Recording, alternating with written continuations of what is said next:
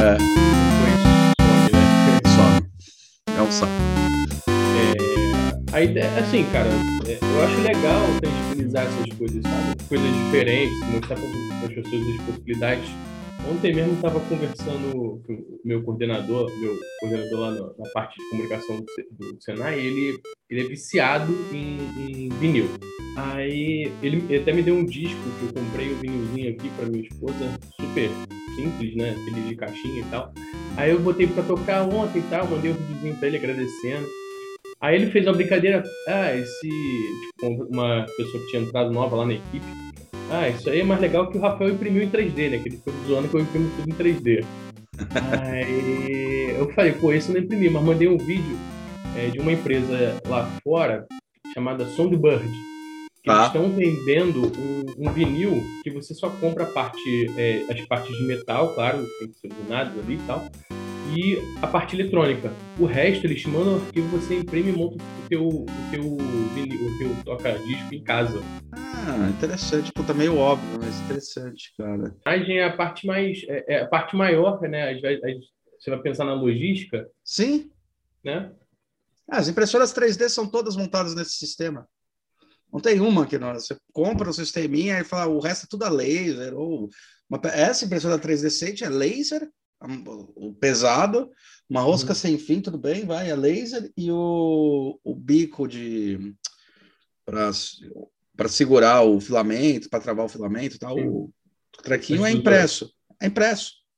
Rafael Bastos é formado em Design Industrial pela PUC Rio, com especialização em manufatura aditiva e design generativo pela Autodesk.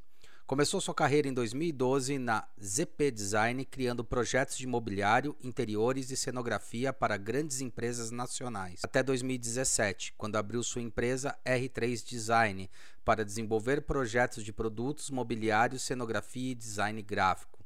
Em 2019, entrou para o Senai C-Ticket como designer gráfico e atualmente trabalha no Instituto de Tecnologia como designer de produto com foco em manufatura aditiva e fabricação digital.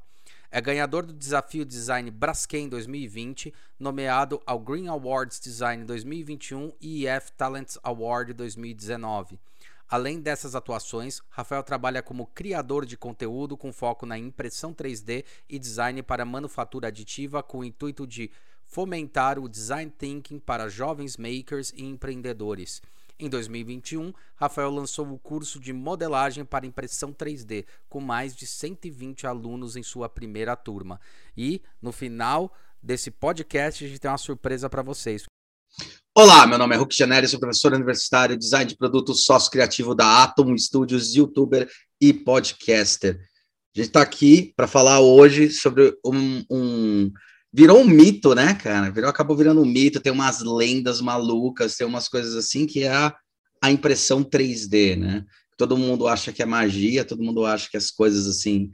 Me lembra muito, né? É, essa história de quando eu comecei a modelar em 3D, quando tá ensinando de alguém modelar 3D, o cara fala, porra, mas não tem. Tinha até um professor que comentou isso que eu achei muito bom, um colega de trabalho, e falou assim: teve um aluno que estava fazendo celular, me perguntou, professor, mas qual que é o botão aqui que faz o botão para celular, né?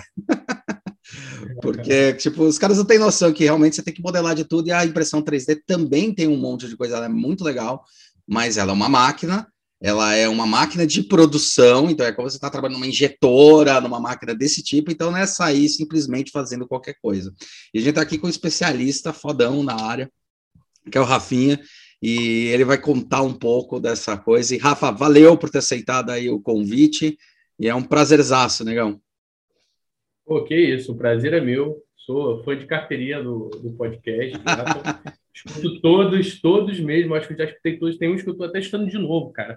Eu vou para o trabalho, eu boto no carro, Rio de Janeiro, aquele, aquele trânsito tranquilo, né? Então, tem bastante, tem bastante tempo para a gente é, ganhar ali, né? Ganhar alguma coisa com o trânsito, né? Porque a gente só perde tempo, né? Então, acho que é uma forma de aproveitar. O Atom ajuda demais. Puta, que bom, cara. É bom ouvir isso, é bom ouvir esses feedbacks. A gente trabalha para essa história. Cara, a impressão 3D, quais que são as lendas, os mitos e as verdades? Primeira coisa é o nome, né, cara? Nome... Olha que bom não comer. o primeiro problema, primeiro problema e primeiro, é, é, eu acho que o primeiro a primeira vantagem do nome e a primeira desvantagem. O nome impressão 3D popularizou demais a, a, o meio de manufatura, né? Uhum. A gente pensa em impressão 3D, né? Quando vem esse nome, pensa na impressora 2D, né? O grande público, assim, pensa na impressora que você tem em casa ali, que você bota o papel, pluga a tinta, os cartuchos de tinta, dá play na, no Word e vai sair alguma coisa. A impressão 3D é infinitamente mais complicada e esse nome ele ajudou a popularizar, né? Uhum. É, mas ele também trouxe consigo é, enganos sobre qual, qual, quão complexa é essa tecnologia. E aí as pessoas acabam se deparando, né, compram a primeira impressora e veem que o buraco é muito mais embaixo. né? O cara vai, entra no Cura, no Cruise Slicer, no, no fatiador da vida, ele vê ali tanta opção que ele não sabe nem que, onde ele começa. Né? Então, esse, eu acho que tem, tem esses dois fatores. O nome é o, é o primeiro problema e a primeira, a primeira solução também, de popularizar. Eu acho que muitas pessoas acabam chegando, então, por causa desse nome, né? E a gente tem a curva de aprendizado, né? Uma, como a tecnologia ela vai se difundindo, né? Você tem um, tá. um, período que todo mundo começa a falar, tipo grafeno, todo mundo falou, falou grafeno, não sei o que, vai, vai salvar a humanidade do nada, cadê o grafeno? Alguém fala mais Nossa, da nossa geração, você fez lembrar, da nossa geração era Tecnogel. Tecnogel. Tecnogel. Nossa geração era Tecnogel na faculdade. É. Aí, tipo, todo mundo falava até que o grafeno vai, cara, substituir os seres humanos. E acabou ninguém mais usa grafeno, porque eles viram que para você produzir grafeno, o buraco é muito mais embaixo também. Né? Tem custo, tem dificuldade, por aí vai. E agora que começa aquele período onde tem aquele boom de todo mundo falar e a tecnologia começa a se popularizar e entrar de fato nas coisas. Agora, por exemplo, eu tenho um filamento aqui atrás de mim que é, é PETG com grafeno. Uhum. Então, já está entrando nas coisas assim, já está mais acessível.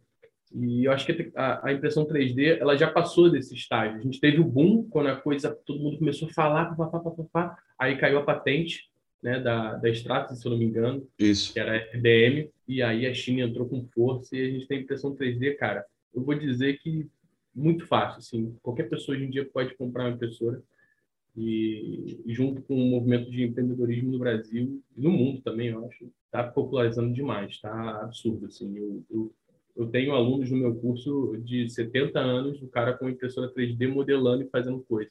Que irado. Tem, tem uma galera mais velha, assim, que está entrando, cara, que tá que viu na impressão 3D um, um hobby também, né? Uma uhum. forma de ganhar dinheiro também. Uhum.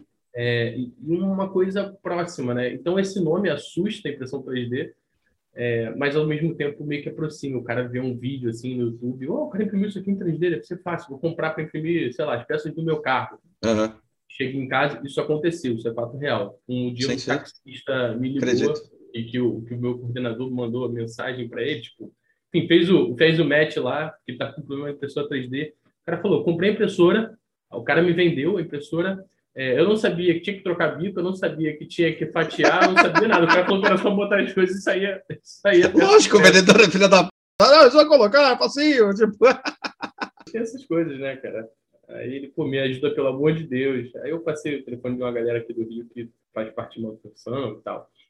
Universidade, bem legal, os caras da, da UF, da FRJ, se não me engano. É louco, né? Você falou que caiu a patente aí um tempo, aí todo mundo começou a copiar. Tem essa questão aí das pessoas, eh, da popularização. Acho que a popularização ajuda alguns preceitos, né? A gente sabe que tem muita gente muito competente né? Que quando as coisas se popularizam, pelo menos elas baixam o preço e traz muita gente competente para a área para fazer coisa, sabe?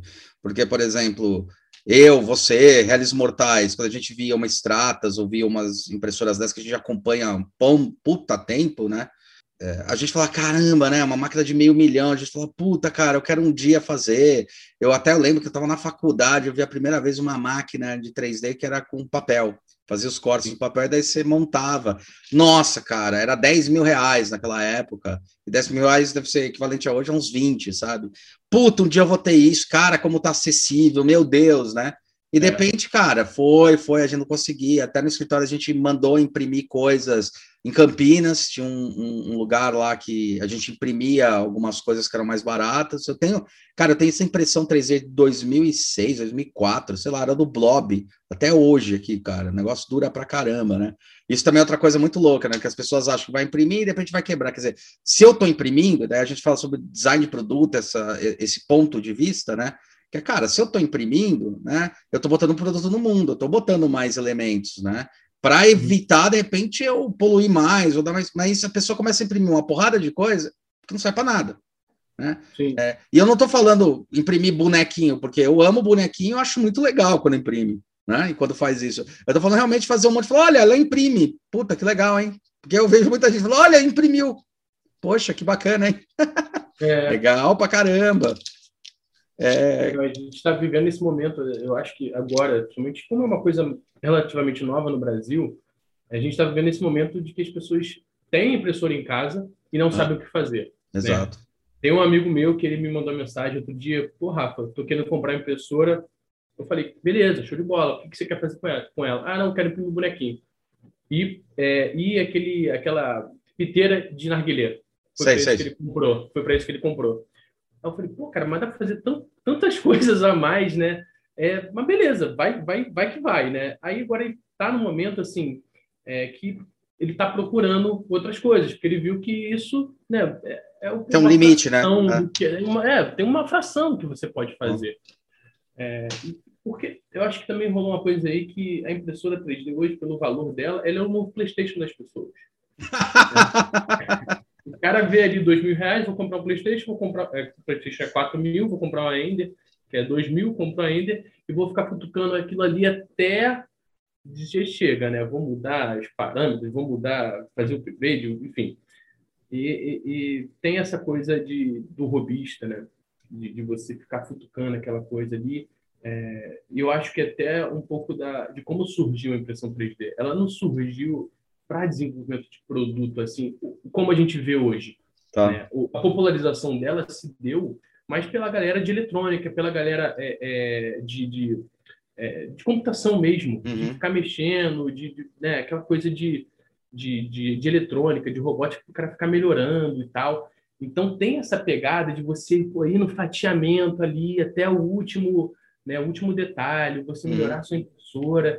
Então a galera que está comprando impressão 3D hoje, se você for no YouTube, a maioria das pessoas, a maioria dos vídeos são ensinando fatiamento. Sendo que a maioria dos softwares já te dá um fatiamento básico que vai funcionar. É, é, é, e o cara fica lá, tinker naquela parada, né, infinitamente, tentando melhorar o parâmetro.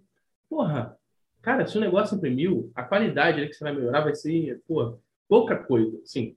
Né? Se você não fizer um puta upgrade, o importante é você imprimir a peça, testar, né, prototipar alguma coisa e ter, às vezes, um produto final, aí beleza, aí você vai focar no, na qualidade da sua impressão, se for uma coisa para vender e tudo mais. Mas eu acho que a gente está num, num, num, lugar que a gente está começando a mudar a cabeça dessa galera, e essa galera está começando a ver que o fatiamento ele é importante, claro, mas mais importante que isso é o que você vai fazer na impressora. Perfeito. É, o que você vai entregar de valor com, com essa tecnologia. Porque só imprimir bonequinho não, não, agrega muita coisa ao mundo. É uhum. legal uhum. e tal, né? Mas pô, olha a, a, quantidade de coisas legal que a gente pode fazer com impressão 3D.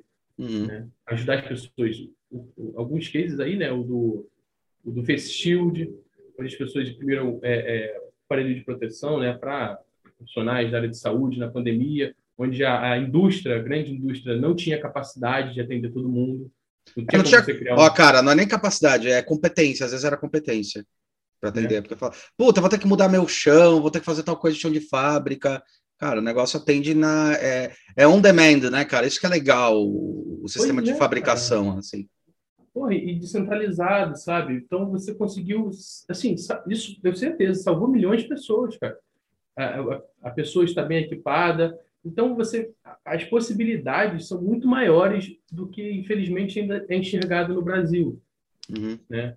É, porra, você viu uma onda de empreendedorismo forte aí, é, e você entra no Mercado Livre, a galera está competindo preço para vender vasinho do Bob.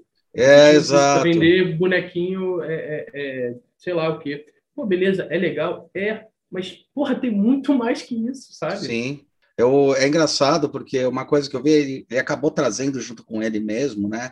Com essa pegada do 3D, acabou trazendo de volta esse retorno do maker um pouquinho mais profissionalizante. Mas uma coisa que eu observei é que era muito engraçado que assim, cara, tinha uma máquina que ela é esquecida, que ela é jogada para o lado, que ela tem muito mais tempo do que isso, que ela é muito mais interessante em relação à efetividade e que ela foi, ela não entrou em home, agora tá tentando, mas tá complicado, que é a laser. Sim. Porra, laser tem, cara, laser, tanto que um Fab Lab se monta com uma laser, uma impressão 3D e os Arduinos, né, essas tecnologias de Arduino, de robótica e tal, que vem muito desses estudos do MIT e tal, essas coisas. É legal que também a laser começou a entrar um pouco. Hoje em dia, até quando Sim. a gente vai conversar, a gente fala, cara, o teu projeto, quando você está fazendo uma impressão, é, às vezes não vale a pena você imprimir um cubo, você entende isso? Tipo, não é porque você, tipo, não vale a pena, faz em corte a laser, fica melhor tal, e você vai imprimir outras coisas, entender as tecnologias. O bom é que eu estou vendo que essas outras estão entrando, então a laser está meio tentando surfar, mas mesmo assim, além de ser uma tecnologia muito mais barata, quando a gente olha para ela, e muito mais eficiente, a uhum. impressão 3D, eu acho que ela acaba, acaba gerando mais essa expectativa. E talvez seja, você falando aí, eu fiquei refletindo aqui, talvez seja justamente por causa disso. A impressão 3D ela é meio mágica, né? Porque eu falo assim, é, eu sou o cara que eu tento evitar o máximo de suporte possível nas minhas peças. Se eu tenho que brigar, eu divido e evito o suporte, porque eu vou ter que colar depois. Inclusive, até uns dois anos atrás, eu descobri a canetinha 3D, aí essas, bem porcariazinha, uhum. e que eu uso para colar a peça. É melhor do que Super Bonder, galera. Já, já faz a soldagem direta, sabe, do, da peça.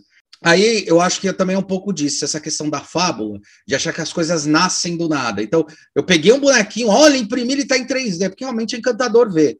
Sim, e sim. a impressão, a laser, cara, você tem que fazer o planejamento para cortar. A 3D você não precisa. Se você Exatamente. quiser, você pega um arquivo, joga e de repente surge. Eu acho que é um pouco disso, né? Para newbie, mas depois quando você começa a ficar complexo, aí fala, hum, é.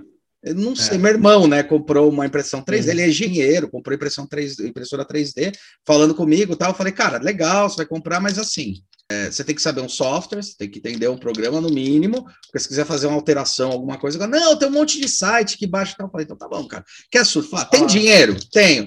Quer surf, quer fazer, quer comprar? Quero. Então compra essa porra. Quer comprar, compra. Se quiser ajuda, então, eu te ajudo.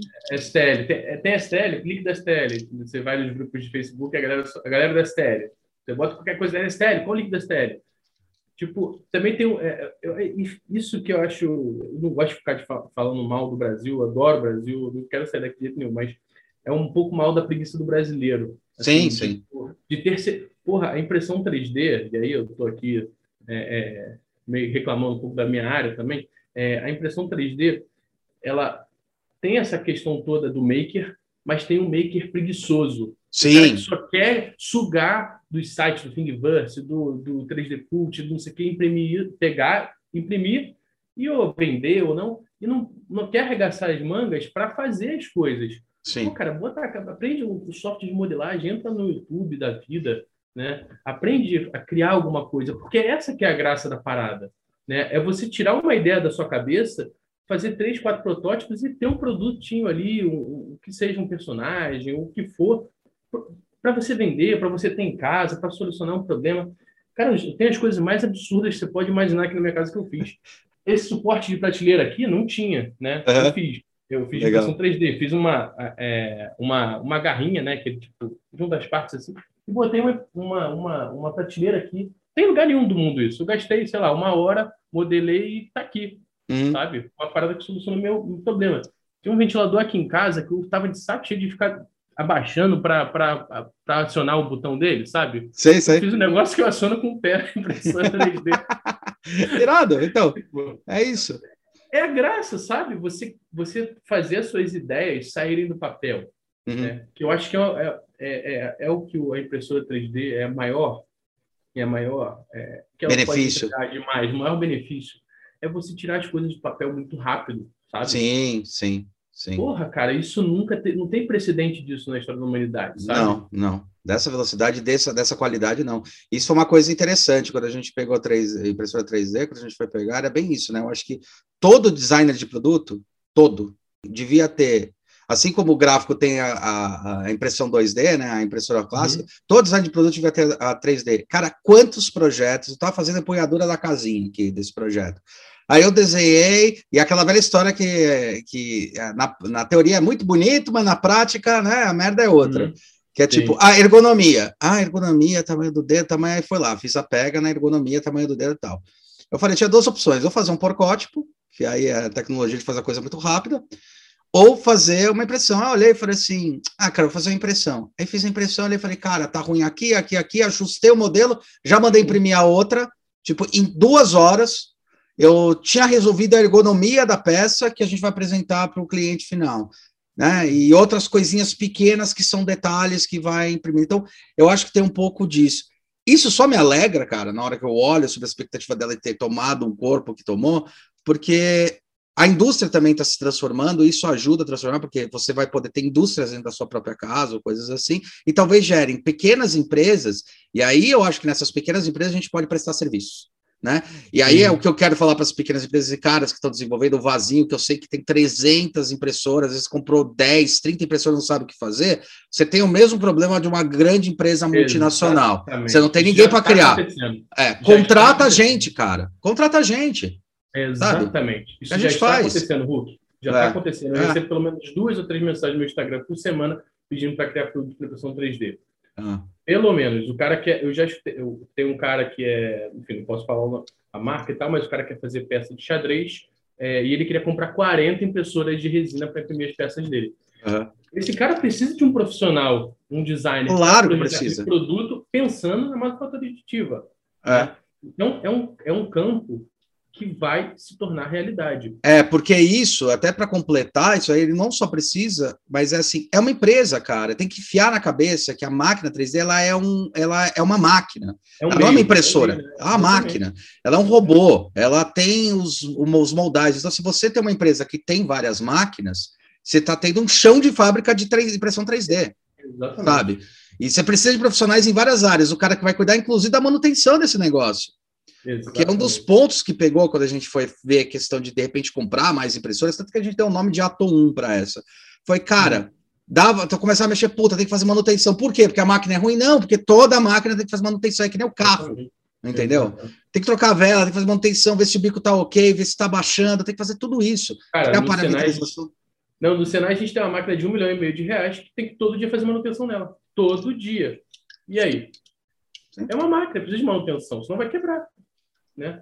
Mas a gente está falando de impressora de resina. Essa, por exemplo, é uma impressora de resina. Se você não fizer passar resina pelo bico dela, vai solidificar, né? vai, vai curar e você Cri vai perder o capital. Cristaliza, né? Dólares. Cristaliza, é, né? É, exatamente, ele cura, né? É, e você vai perder o cabeçote de 15 mil dólares se você não fizer manutenção dela diária. Né? A mesma coisa a sua impressorinha que o cara tem em casa. Ela precisa de manutenção, precisa de óleo, precisa de né, chama graxa, né, graxa branca então, é, é, é, precisa de manutenção, precisa de cuidados. Né? O, o, uma questão que é legal aí, que a gente está falando sobre a impressora, o que, que a impressora traz para o mundo, né? Uhum. Eu acho que ela está dando oportunidade também, isso, eu acho que vai demorar um pouco mais, né, alguns anos a mais, das pessoas não terceirizarem o que elas querem. Por exemplo, Perfeito. a gente passou o, o, século XIX todo, deixando as empresas escolherem o que elas queriam vender para gente. Perfeito, nosso animal, é, perfeito. Boa, boa. Pô, a Apple, a Apple quer vender o telefone, ela vai botar lá, vai fazer marketing, vai criar desejo em você e você vai comprar aquela merda. Acabou. Uhum. Funciona assim, a Coca-Cola, o que for, vai assim. Hoje eu posso fazer o que eu quero, sabe? E se as empresas não olharem para os usuários de fato e, e entender o que, que essa galera está fazendo, é, elas não vão conseguir mais vender. Porque elas não vão poder empurrar o que elas querem vender. Aí a gente volta para a questão do propósito, né? do Simon Sinek.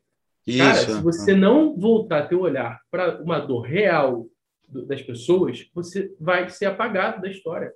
Simples assim. E cada vez mais a tecnologia só acelera esse processo. É um pouco disso, assim, que eu, que eu, eu, eu tenho visto no dia a dia, assim, eu tenho visto é, é, as pessoas que perderam o emprego, as pessoas que são interessadas no, no, na impressão 3D, são robistas, elas cada vez vendo mais essa possibilidade de criar coisas e vender e mostrar é, o que elas realmente querem, sabe? Então, existe uma, uma perda de, de, de, força das empresas, das grandes empresas em relação a essa galera, sabe? Uhum. E eu acho que isso só vai aumentar, né? Então, é, eu acho que nos próximos anos a gente vai ver muito empresa vendendo produto híbrido, de mandar para o cliente um arquivo e, e, e, ele imprimir em casa uma tá parte do, do, Isso já está acontecendo. Né? Ele imprimir parte, a parte da carenagem do produto. Eu acho que aí uma coisa já mais maluca é, de empresas, por exemplo, você vai comprar é, um, sei lá, uma geladeira. Uhum. A, a parte que quebra da geladeira, sei lá, o puxador, uma engrenagemzinha, já vai ser um, um, é, é, vai ter o um arquivozinho lá junto com a sua geladeira. Você vai entrar lá, quebrou, um troca. Ou então, peças de, de, é, de reposição. De também, de reposição, entendeu? Uhum. É, você não vai precisar ficar fazendo toda hora esse escambo de, de, de, de logística. Então, cada vez mais esses, os produtos vão ser pensados das tecnologias que a gente tem em casa, sabe? É, eu acho que a indústria vai se aproveitar disso também. É, eu acho legal. Uma coisa que quando você comentou aqui também é, é um preconceito que tem que ser tirado, né? Que é entender que também as impressões 3D, os produtos que são subsidiários do, da impressão 3D, que são feitos, né, esses produtos aditivos, não precisa só em, ser em metal, é o próprio plástico, tá? O próprio polímero, né? Que o, o ideal seria falar isso. Uhum. Tem que entender que eles não são só materiais estéticos, eles são mecânicos. E às vezes as pessoas não entendem isso, né? Então, assim, quando você fala da geladeira, eu vou viajando aqui com umas coisas e tipo, cara, quebrou uma, uma biela, quebrou um, uma engrenagemzinha, eu posso imprimir essa engrenagem substituir, e ao contrário do que muita gente possa achar, e já existe muita engrenagem de ABS, que tem o material que a gente imprime, muita coisa, que é muito melhor do que de metal em muitos casos, ou de alumínio. Uhum, tipo, são peças que podem ser mecânicas sim.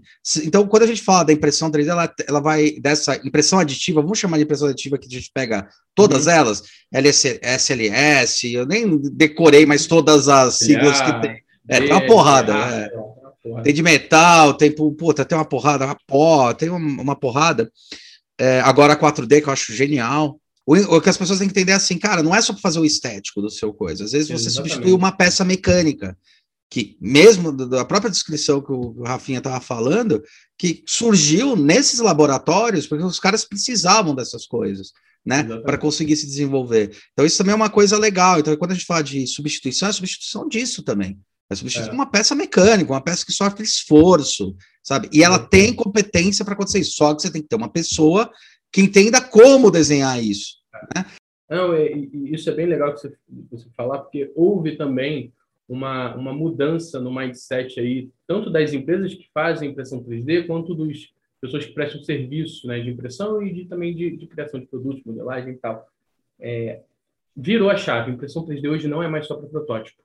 Bom, uhum. é para produto final. Uhum. E a, a, tecnologia avançou junto. Impressão 3D não é mais PLA e ABS, só isso. É, exatamente. É. Nylon, fibra de carbono, você tem AS, você tem PIC, você tem é, é, Ultem, você tem é, cara, PETG, polipropileno, você imprime no, no Diaba 4 hoje em dia. Tem filamento com, com, é, com madeira, uma porcentagem de madeira, compósitos uhum. com fibra de carbono, fibra de vidro. É, cara, cada dia surge uma parada nova. Uhum. E é, você pega, por exemplo, um nylon fibra de carbono, em vários tipos de, de, de né, módulos de resistência ali, ele é comparável ou às vezes superior ao alumínio. Exato.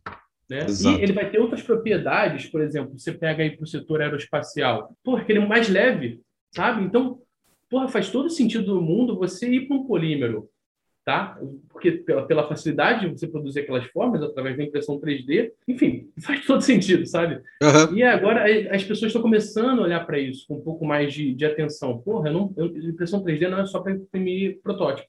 Uhum. Acabou, isso já está passado. Eu uhum. tenho alguns cases no Senai que a gente está fazendo peça de reposição. Uhum. Uma peça para uma máquina, uma coletora de fios, custava R$ 1.600 injetada. Cada peça, e demorava, sei lá, três meses para chegar. Cada máquina na, na, na, fábrica do cara tem 10 peças dessa. Uhum. O cara tem 40 máquinas dessa na, na fábrica. Ele tem que trocar em seis, seis meses essa peça, que ela desgasta. Você faz a conta. A gente imprimiu a peça com, sei lá, cento e poucas gramas de filamento. Cara, é. ponto. E daí a gente cai também num outro negócio que foi muito, é muito legal no que você está falando, que é a grama, não começar a comparar o produto pela grama. Então, assim, Ah, mas usa pouca grama, né? E não precisa, a questão não é o quanto, é o que eu fiz para chegar nesse nível e tudo que eu tive que pensar para chegar nisso daí. Por isso você precisa de um projetista. Então, para desenvolver essa peça, eu tenho certeza que vai fazer aferimento, o tamanho da peça, vê a peça original, desenha, modela, Sim. testa, imprime, vai, pronto, chegamos no, no, coeficiente em que a gente tem melhor eficiência, que é o que a gente faz para a indústria o tempo todo. Trazer custo-benefício com eficiência. Exatamente. Né? Então, isso também é uma coisa muito delicada. Você ah, usa pouca grama. Cara, cuidado, porque os cálculos não tem que ser só com grama. Tem toda a inteligência por trás disso.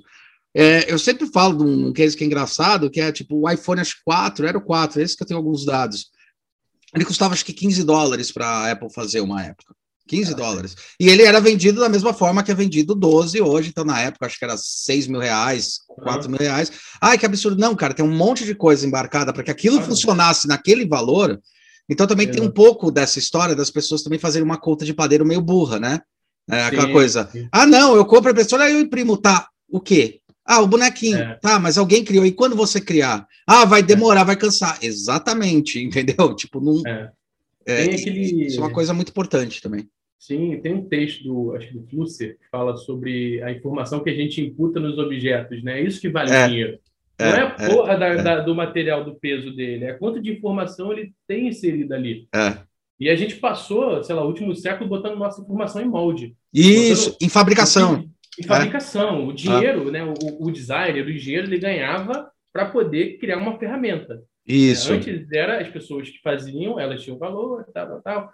Né? Agora, o, o, que tem valor é o molde, porque é ele que faz o produto, ele que bota a informação do produto, de forma, de função, cara. E agora a gente está indo para uma outra era, onde a informação em si, o conhecimento sobre é, é, desenvolvimento de produto, que é o que vale o dinheiro. Porque você pode fazer aquela porra de trocentas formas. Exato.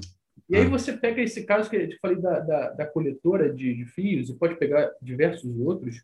Uhum. Se eu fizer essa peça em um pra, é, é, exatamente igual, uma peça foi injetada e outra peça é, impressa. impressa em 3D, eu estou sendo burro. Eu estou sendo burro, porque a impressão 3D ela me, ela me disponibiliza uma Exato. infinidade de geometrias que podem ser muito mais eficientes. Exato. Né? Exato. E realizar até outras funções. Exato. Por consequência, ela pode ser mais leve, eu posso usar design generativo, eu posso é, é, fazer cavidades onde eu não poderia antes, né? Então, já tem, cara, diversos cases desses na indústria mostrando como a liberdade de geometria da impressão 3D pode, é, é, sim, diminuir o peso das peças, melhorar a função delas, uhum. é, é possibilitar novos materiais serem empregados. Então, assim, a gente está vivendo um período muito legal para quem é designer. É, eu acho que tem uma oportunidade muito legal para quem quer olhar para esse mercado que vai chegar aonde vai vir forte. Cara, é legal você estar tá falando isso, porque é interessante que eu faço uma analogia numa coisa que eu li lá atrás, na questão do Toffler, que era quando ele falava que quando a internet entrar, tal, quando isso bem antes da internet, quando a internet entrar, quando começar a popularizar, é, tinha uma coisa assim, ia começar a se perder aqueles é, meios de produção de massa, uhum. iriam começar a passar para as pessoas. Só que ele estava falando sobre telecomunicações, sobre essas coisas. Então, o que a gente vê hoje no YouTube, podcast e vários lugares, que eles, no final da conta, eles são o que as emissoras faziam, né? Você tem canais específicos que as emissoras faziam, só que antes você tinha que ter todo aquele, aquele equipamento para que a emissora pudesse transmitir né? Então você tinha meios de produção com poucas pessoas, e daí a uhum. comunicação uhum. ela expande. E agora você está jogando esse reflexo, dando um passo além, que é justamente essa questão de produto. Quer dizer, a informação que eu estou embutindo, os dados que eu estou embutindo, a inteligência dali, não está no produto tangível, está na construção dele, na construção mental dele, na construção. Quando eu falo mental, não é só o pensar, tá, gente? É na construção de dados. Tipo, quando eu cria alguma coisa em 3D, ele, se a gente for levar assim, do mínimo, do mínimo, ele é binário. Então ali está é. o dado binário, assim como uma conta de matemática, assim como qualquer coisa. E é interessante que daí talvez as pessoas também comecem, e talvez seja isso que esteja acontecendo com o mercado consumidor, e a gente talvez não esteja percebendo, porque está no, no, na onda, eu estou refletindo sobre isso agora, que é ele percebendo isso. Porque Exatamente. o mercado vai percebendo isso. Por exemplo, Hoje em dia, para você fazer compra, já está muito claro que as compras por internet, essas coisas, elas não são feitas mais da mesma maneira.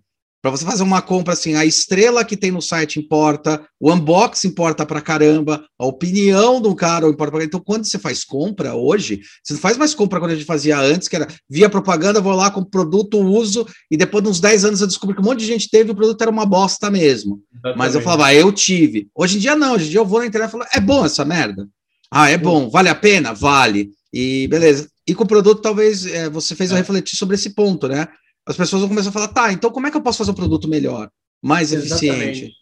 Né? Contrata a gente. Cara, é, sim, tá, vai ter, vai ter essa galera que não quer botar a mão na massa. Tudo bem, ótimo, ah. bom pra gente. É, bom pra Mas gente. Tem é. a galera que quer botar a mão na massa. E aí você olha para aquele texto do, do Flusser e você vê a, a, a, como isso se reflete nos canais do YouTube. Sim. Os canais sim. que passam informação, que te sim. ensinam como fazer isso. Sim. A moeda mais importante do mundo hoje se chama atenção. Quem uhum. tem atenção tem tudo. É. A, a, a, pega uma, uma, uma, uma, empresa de tecnologia qualquer, LG, da vida. Se um youtuber grande falar que aquele produto é ruim, acabou. Ele, ela não vai vender aquele produto. Pode vender assim, né, tô, generalizando, mas ele vai ter uma vida muito curta. Se aquele mesmo youtuber falar que aquele produto é pô, bom pra caraca, você que tá no top 5 daquele ano, cara, é outra parada. É outra é completamente parada. diferente. Então, quem detém a atenção e a informação, hoje vai deter tudo. E tem outra coisa, cara, tem dois pontos que são legais, que é legal comentar. Primeiro, que os youtubers são muito mais responsáveis. A maioria. É, é um pouco daquela lenda que aconteceu na Wikipedia. Galera, na boa, já foi feito estudo, a Wikipedia tem mais acerto que a Barça.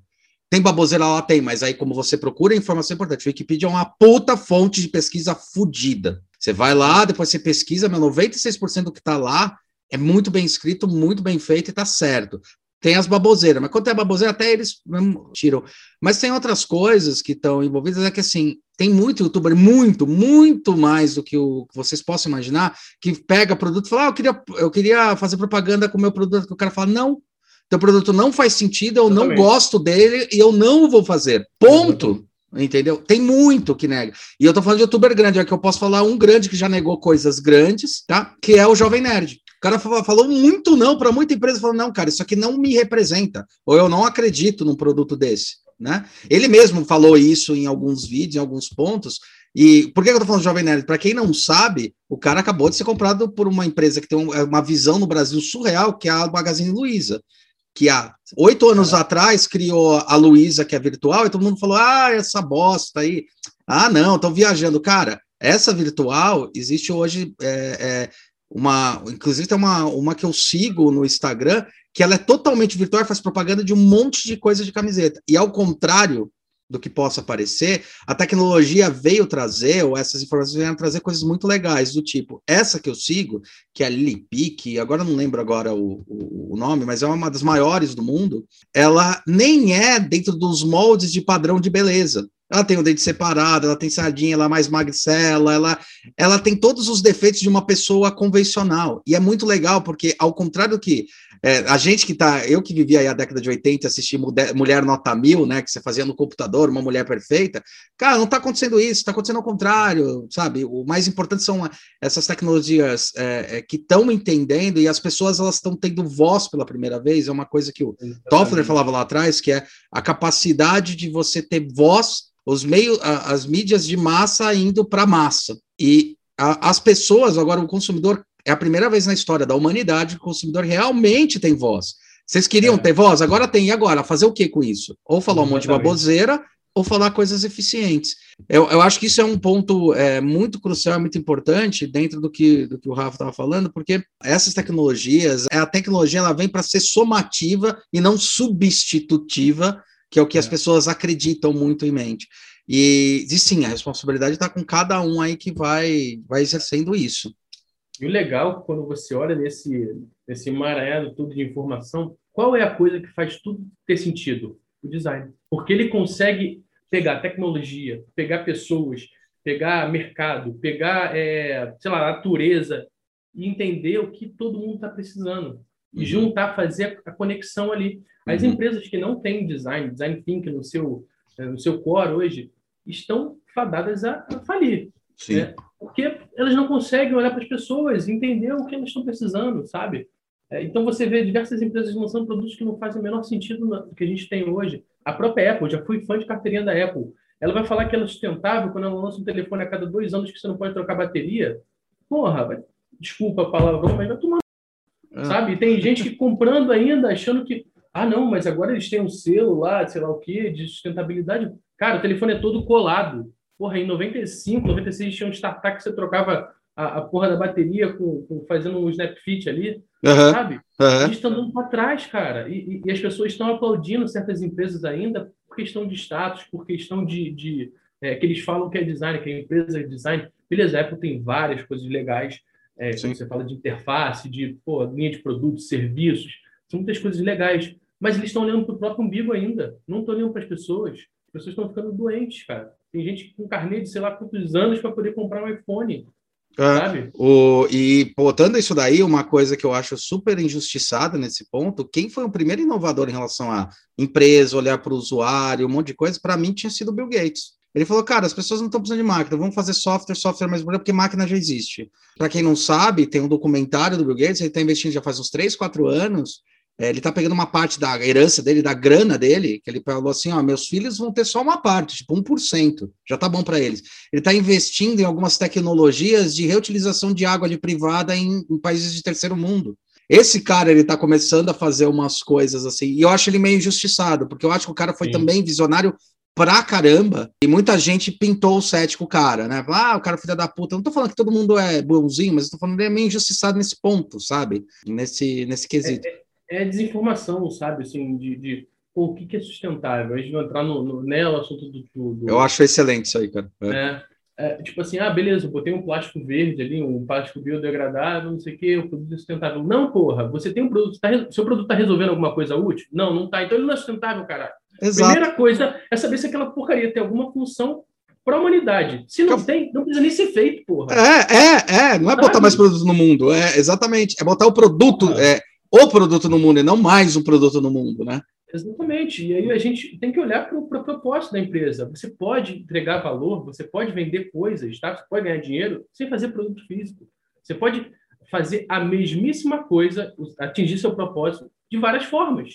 Sim. Né? Eu tava é, ontem eu apresentei uma identidade é, de marca para uma empresa muito legal que faz é, é, é objetos adaptados para deficientes é, visuais, para pessoas que têm algum tipo de dificuldade de aprendizado. Uhum. Eles fazem, por exemplo, cubo mágico que tem é, braille para você, né? Isso tudo impresso em 3D. Uhum. Então, muito legal, porque é, primeira coisa, ela, é, é, essas pessoas, né, a, a, a Carla e a Kátia, né, que enfim, são pessoas incríveis, é, elas estavam, cara, eu vou vender meus produtos para quem não tiver impressão 3D, mas eu também vou dar os arquivos para quem tiver imprimir.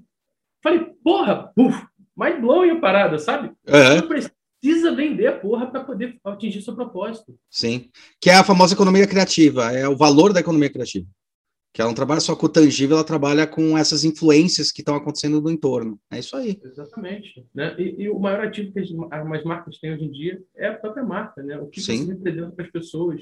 É, Por que as pessoas confiam? Por que, que o, os youtubers, que são grandes youtubers, nunca vão vender a marca deles para falar mal de produto, porque eles vão estar contra o próprio propósito. E não tem um youtuber grande que pelo menos não seja fiel ao propósito dele. É muito raro. Muito raro. Tem que estar entregue aquilo para poder ele passar isso para as pessoas. As pessoas não vão confiar. É, é, é, perceptível o cara que só quer ganhar dinheiro. É, não, a gente já viu isso, e, e para não falar que a gente está soltando coisas ao Léo, cara, você vê isso na indústria, nas indústrias. Se a gente quer falar de coisas tangíveis tal, nas indústrias, aquelas indústrias que apostam simplesmente no hype do momento morrem em seis meses, e, e, é, e, são dados, tá? Assim, spinner virou uma febre, todo mundo começou a copiar, o primeiro spinner que entraram era 80 mil, era 80 reais, mas veio, teve todo o conceito tal, depois todo mundo começou a copiar. Cara, outro dia eu passei numa loja de brinquedo, que eu vou muito em loja de brinquedo, eu amo, eu amo as tecnologias que são embarcadas em loja de brinquedo, eu amo tudo isso que está em volta. Cara, tinha um spinner lá por um real.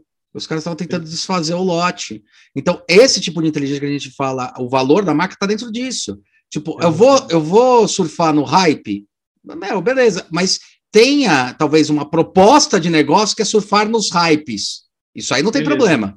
Então, o hype agora, spinner, beleza, mas você tem que ter um olhar, como muita gente que importa, muita gente que faz isso, vive disso, fala, bom, o spinner, o momento do spinner vai passar, a gente já importou, tá legal, beleza, vamos ganhar dinheiro.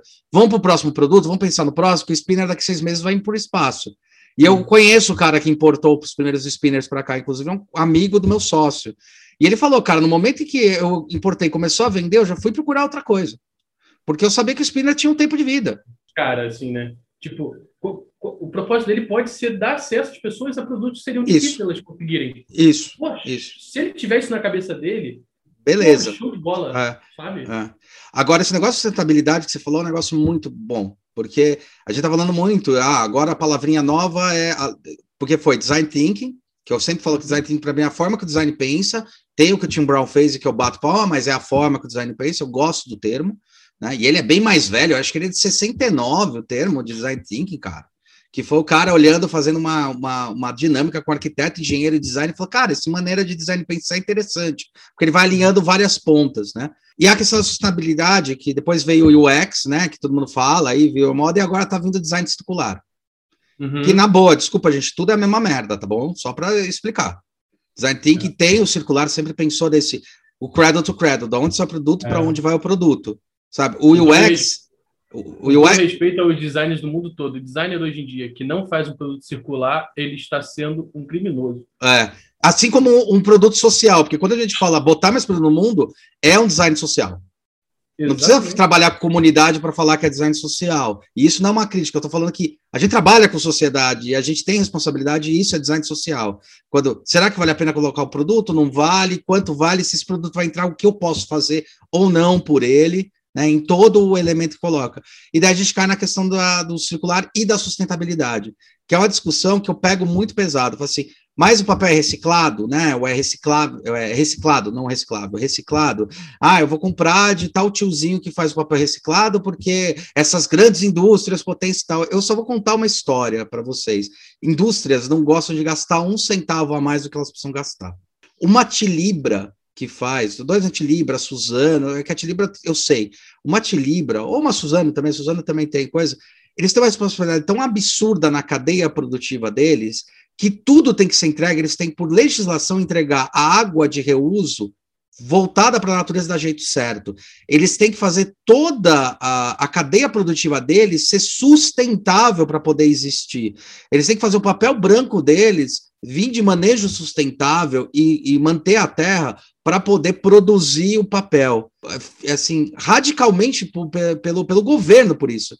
Então os caras pegam uma, uma água, aí eles usam água cinza, virar água cinza, eles continuam reutilizando o máximo possível cada gota disso, porque isso é custo, e depois eles têm que devolver para a natureza água limpa. Uma das empresas que é mais preocupada com água no mundo é a Coca-Cola, porque ela sabe que Coca-Cola principal, a água é principal ativo dela, eles se preocupam em tentar manter fontes de remanejamento, eles tentam manter um monte de coisa, e a gente ficar xingando. E, cara, tem que prestar atenção no seguinte: às vezes, quando você vai comprar um papel ou um produto reciclado de um cara que produz lá de fundo que tal e acha poético, bonito, elegante, se você prestar atenção, o cara usa sulfato para deixar o produto mais, mais branco, e onde ele joga essa, esse sulfato? Na água. Então ele não está devolvendo. Ele usa um motor a diesel para poder triturar, e onde ele usa esse gás que vai sair? Ele não é, não é queimado na saída, como acontece em indústrias. Então, tomar muito cuidado com responsabilidade é. ecológica. Responsabilidade ecológica não está em tipo ser reciclado ou ser reciclável. É tipo, é, é uma condição sine qua non de um produto. Não é tipo, é, nossa, exatamente. uau! A Lego, que é a Lego, já se propôs em 2030 fazer todos os produtos dele com materiais é, é, biossustentáveis, ou seja, bioplásticos, e é, com, com essas tecnologias. Você olha o tamanho que a Lego tem. Então, tomar muito cuidado e ver o que a empresa está propondo. Tem empresas grandes que são filhas da mãe em alguns pontos, mas tem a maioria delas, elas estão aí, elas, meu, sofrem com o governo, com um monte de coisa, sofrem no bom sentido, tá? Porque tem que ter lei, legislação, norma para isso. Não, é só complementar que é, eu acho que a nossa missão como designer é a nossa missão é, é passar adiante a informação correta, né? não fazer produtos que, que têm esses selos de sustentabilidade, mas em sua essência não são sustentáveis. Né? Porque isso que vai ficar para a próxima geração. Se uma empresa dessa que se diz sustentável e não é, só bota o selinho lá que aquele produto é reciclado, né, que é reciclável, não que está tá sendo reciclado, é, que também é uma, é, é uma discussão bacana.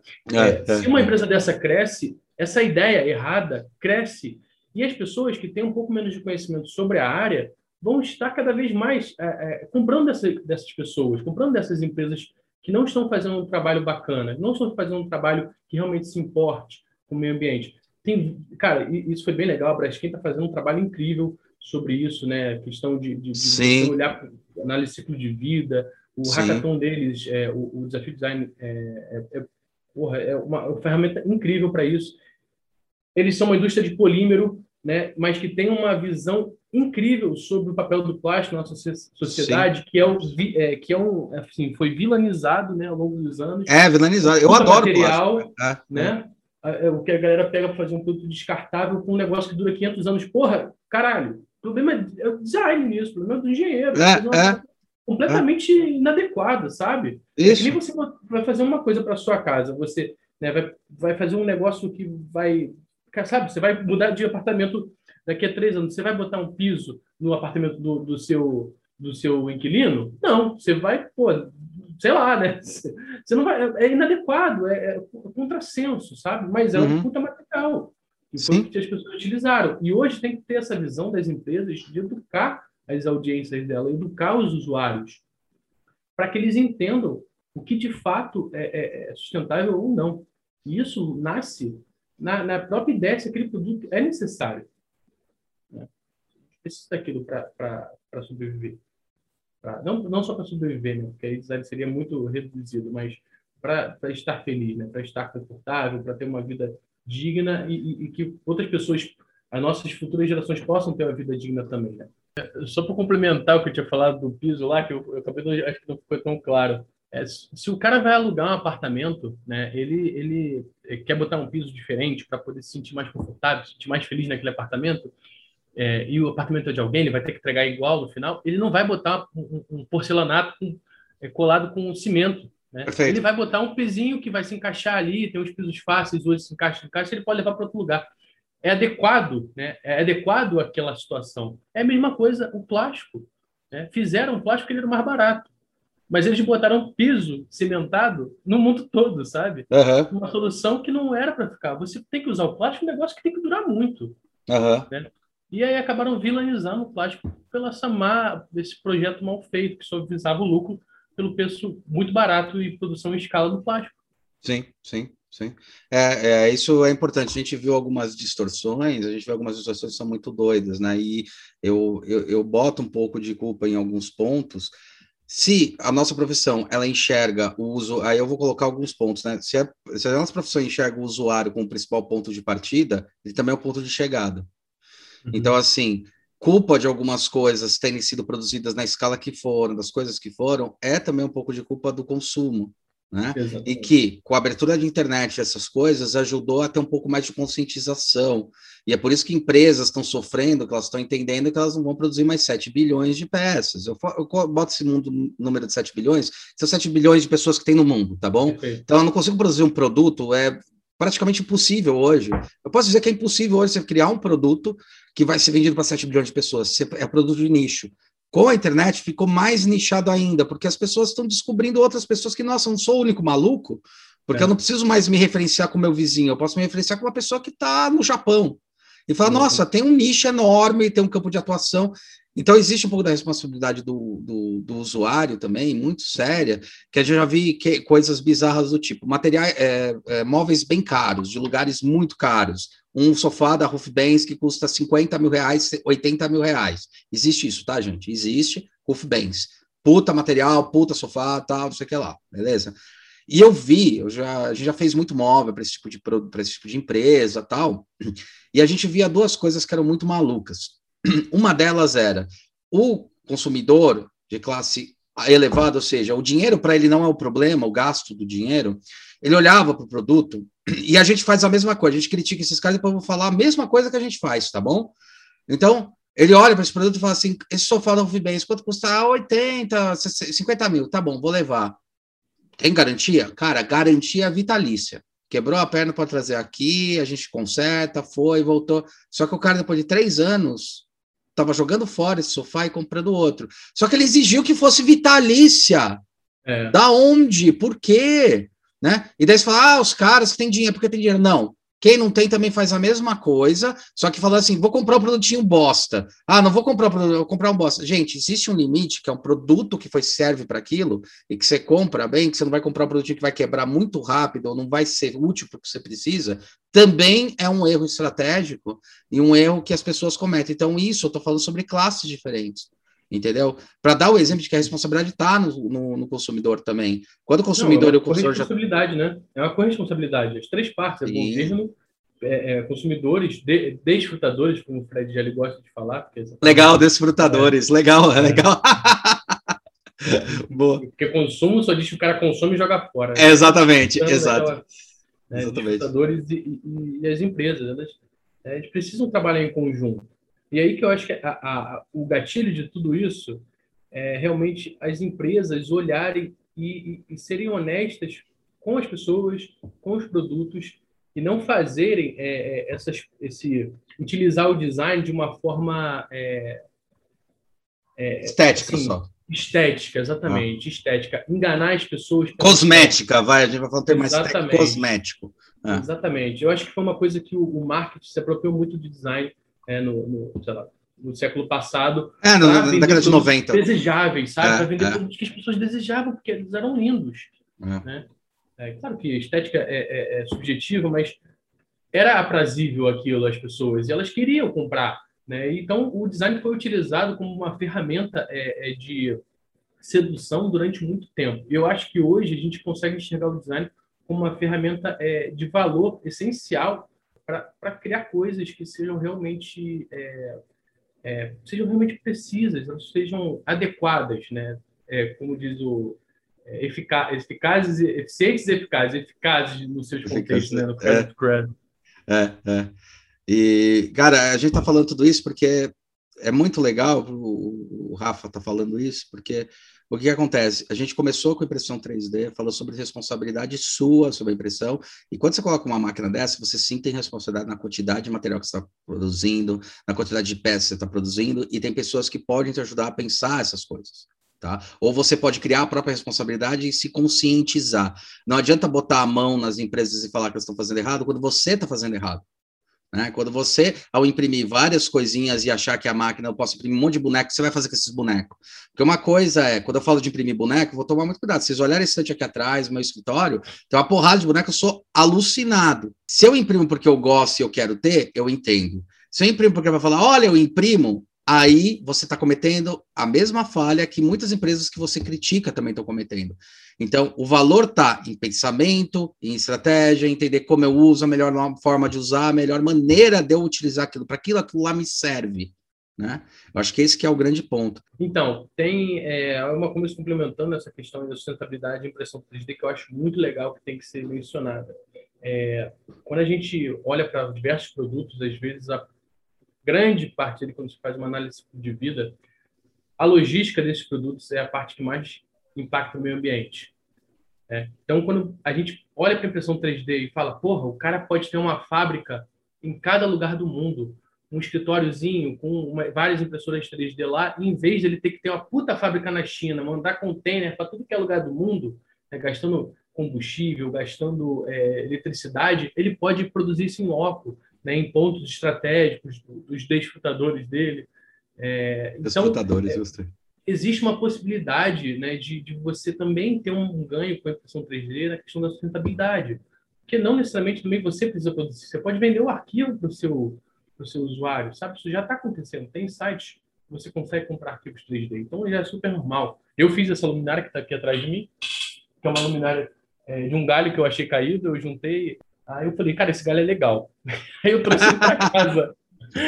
Aí eu botei esse meu estúdio, o que vocês querem que eu faça com isso aqui? Aí eu falei, faz uma luminária. Aí eu, cara, pensei um jeito de fazer uma luminária que é, aproveitasse esses galhos e que se acoplasse a diferentes tamanhos de galhos diferentes. Então, para as outras pessoas também poderem fazer utiliza, luminária tipo, para... Ah, tá! Que louco, cara! Que legal! Porra, do caralho! É, e aí ela tem todo o esquema de mostrar aqui, tem todo um esquema de como se fosse uma manopla que ela entra é, é, e, e, abraça esse galho, sabe? É tipo um, uma, uma, uma. Igual furadeira, tá, galera? É igual aquela Dremelzina, é igual aquela cabeça de furadeira. Ela exatamente. vai abrindo e fechando, assim. Ela é. Ai, como é que é o nome? Mandril. É tipo mandril. Mandril, exatamente. Então ela funciona pegando esse tamanho diferente de galho. Irado, irado, irado, irado. Não, assim, é um produto que, de certa forma, é sustentável. Ele pode ser feito com PLA, as partes de conexão. Né? Você é, é, pode utilizar um galho que, que né, se você não der nenhum tipo de tratamento, verniz, ele pode se jogar na natureza depois de novo e acabou. Você pode pegar outro galho, faz bambu. Faz... É, eu acho que tem que é, ter um, um, pouco desse pensamento. Mas, enfim, já desvirtuamos do assunto. Não, desvirtuou nem um pouco, cara. É, é, tem, eu acho que a impressão 3D abre novas fronteiras aí para a sustentabilidade, como a gente pensa que os produtos têm que ser vendidos, né? Uhum. Rafinha, é isso aí, cara. Então, Quer dizer que ontem foi lançado um curso teu, cara? É isso aí? Explica um pouco mais. É a segunda vez, o segundo curso? Exatamente, Hulk. É, a gente fez um curso de modelagem para impressão 3D. Uhum. A ideia, o público-alvo desse curso são empreendedores e jovens makers. Então, a galera que está criando já, que tem uma impressora em casa, tem uma, um corte a laser, alguma coisa de fabricação digital, e a pessoa tem muito aquela vontade de criar, né? Uhum. Aquele do it yourself, né? DIY. DIY essa, essa galera já meio que tá fazendo design, sabe? Eles já estão criando coisas, já estão. Enfim, só, a gente pensou, cara, eles precisam de um direcionamento, precisam sim. inserir o design na vida deles para eles entenderem sim, como é que sim. você é, é, entende o usuário, como é que você escuta a dor das pessoas e faz um produto que seja realmente necessário, que seja é, significativo na vida daquelas pessoas. E tinha muita gente, cara, com é, a dor de não saber modelar. Acabavam uhum. pegando STL pronto de um site. Sim, sim. É, que a gente discutiu bastante, inclusive. É. é. exatamente. E a gente identificou uma oportunidade de fazer um curso de modelagem, mas com a pegada de design thinking. Uhum, uhum. Então, é, esse curso lançou ontem. A primeira turma, né, como você falou aí, deu 120 alunos. Nossa, animal, irado. muita gente, muita gente. Muita gente. É, é, e aí a gente passa no curso por toda a parte de modelagem orgânica, modelagem paramétrica, sketch, é, montagem de componentes, é, como você modela para manufatura aditiva, que isso é uma coisa muito é, é diferente né, do que você modelar para injeção. Sim, sim, sim, sim. Né? Como, sim. É que você, como é que você pensa para não ter suporte à peça? É um curso bem completo, tem mais de 70 aulas, são quase 15 horas de conteúdo editado, cronologicamente, para que a pessoa possa consultar também o recurso e tal. E os, é... os softwares também são todos free, né? Você vai em cima dessa base, isso. né? Exatamente. Isso é, é bom, gente... cara. Isso é legal pra caramba. É o open Exatamente. source. Exatamente. A gente identificou que as pessoas não querem pagar por software, né? E as empresas Sim. já estão identificando isso, já é comum, né? Uhum. Então a gente está utilizando o Fusion 360, que ele é gratuito até um ano de uso para robista. Tá. É, e o Cura, que também é gratuito da Ultimaker. É, então, são dois softwares gratuitos que você consegue ali baixar sem problema. Então, qualquer pessoa pode fazer o curso sem saber nada. Eu tenho é. um aluno de 70 anos de idade que fez o curso. Acho que já, já conversamos sobre isso, né? É, é. é. Está modelando, está criando. Cara. Ah, mas é legal pra caralho. É, os, os caras, tipo, não tem mais idade, cara. Isso é um tesão. Exatamente. A gente trabalha com criação, né, cara? Então é, é, uma diversão também, né? É, cara, e o que eu acho mais legal do teu curso é que não só, né? Eu acho que da mesma maneira do software que você está falando, que pode ser gratuito, eu acho que tem uma coisa que é legal, que é legal falar também, que, meu, não necessariamente você precisa ter impressão 3D, você entende isso e tem tantos Fab Labs, tantas possibilidades. A coisa que mais tem no mercado hoje é você contratar uma impressora, você mandar o arquivo. Agora, quando você manda o arquivo para uma, uma, uma empresa fazer impressão, tem coisas que às vezes as pessoas não contam, que é o arquivo vem torto, o cara não consegue imprimir, vai imprimir errado. Quer dizer, se você tem todo o controle disso e sabe como funciona, meu, é capaz é, até de você conseguir desconto para conseguir imprimir. Não, com certeza. E, e, é, é até para você trabalhar numa empresa que faz isso. Sim, cada sim. vez está crescendo. É, é, eu trabalho no Senai, né? Vão abrir uhum. mais dois labs do Senai esse ano, possivelmente. Então, é, isso está cada vez aumentando. Esses estúdios que trabalham com impressão 3D e fazem design de certa forma. Eles precisam sim, de criação ali. Sim, que é o projeto. De, né? capacitada, exatamente. É, é. Eles precisam de projeto ali. Então, também é uma forma de capacitar os profissionais. É, e eu acho que tem um negócio legal também no curso, quando a gente, você falou desse cara aí, como é que é o nome dele, de 70 anos? Você até falou o nome dele, qual é, é o nome dele? Walter. O, o Walter. Mas tem, eu acho que a questão do voto, mas tem uma outra questão também com outro lado muito legal. A gente, eu, eu vivo dando palestra, né, workshop, bastante workshop pelas universidades que eu tô em colégios, né? Eles querem, obviamente, ganhar os alunos, mas a gente está indo mais na pegada, principalmente eu, mais na pegada do empreendedorismo, do entendimento e tal. E a coisa que a gente está vendo em vários colégios, e não precisa ser só colégio particular, começou com os particulares e agora tem no, que eles estão criando os próprios Fab Labs. Então, acho que o curso serve para isso também, né? Serve para essa molecada aí que, tipo, 17, até menos, 15, 14, 12 anos, aprender e de repente desenvolver, né, cara? E Exatamente. é bom para os pais saberem isso também para desenvolver a carreira deles, né? Exatamente. É, é, é, tem, é, tá voltando aquele movimento da Arts and Crafts, né? E, sim, e a sim. ferramenta que a gente precisa hoje é a modelagem, que é a forma de você é, é, materializar alguma coisa, uma ideia, né? Você tem um desenho, que é uma, né? mas ela não vai te dar um arquivo. Você precisa da modelagem, e, e a modelagem paramétrica, a modelagem técnica, é o caminho, né? Você fala muito disso, né? Não precisa mais de desenho técnico, você precisa de um não precisa mais. técnico. Precisa de um arquivo é. técnico, exatamente.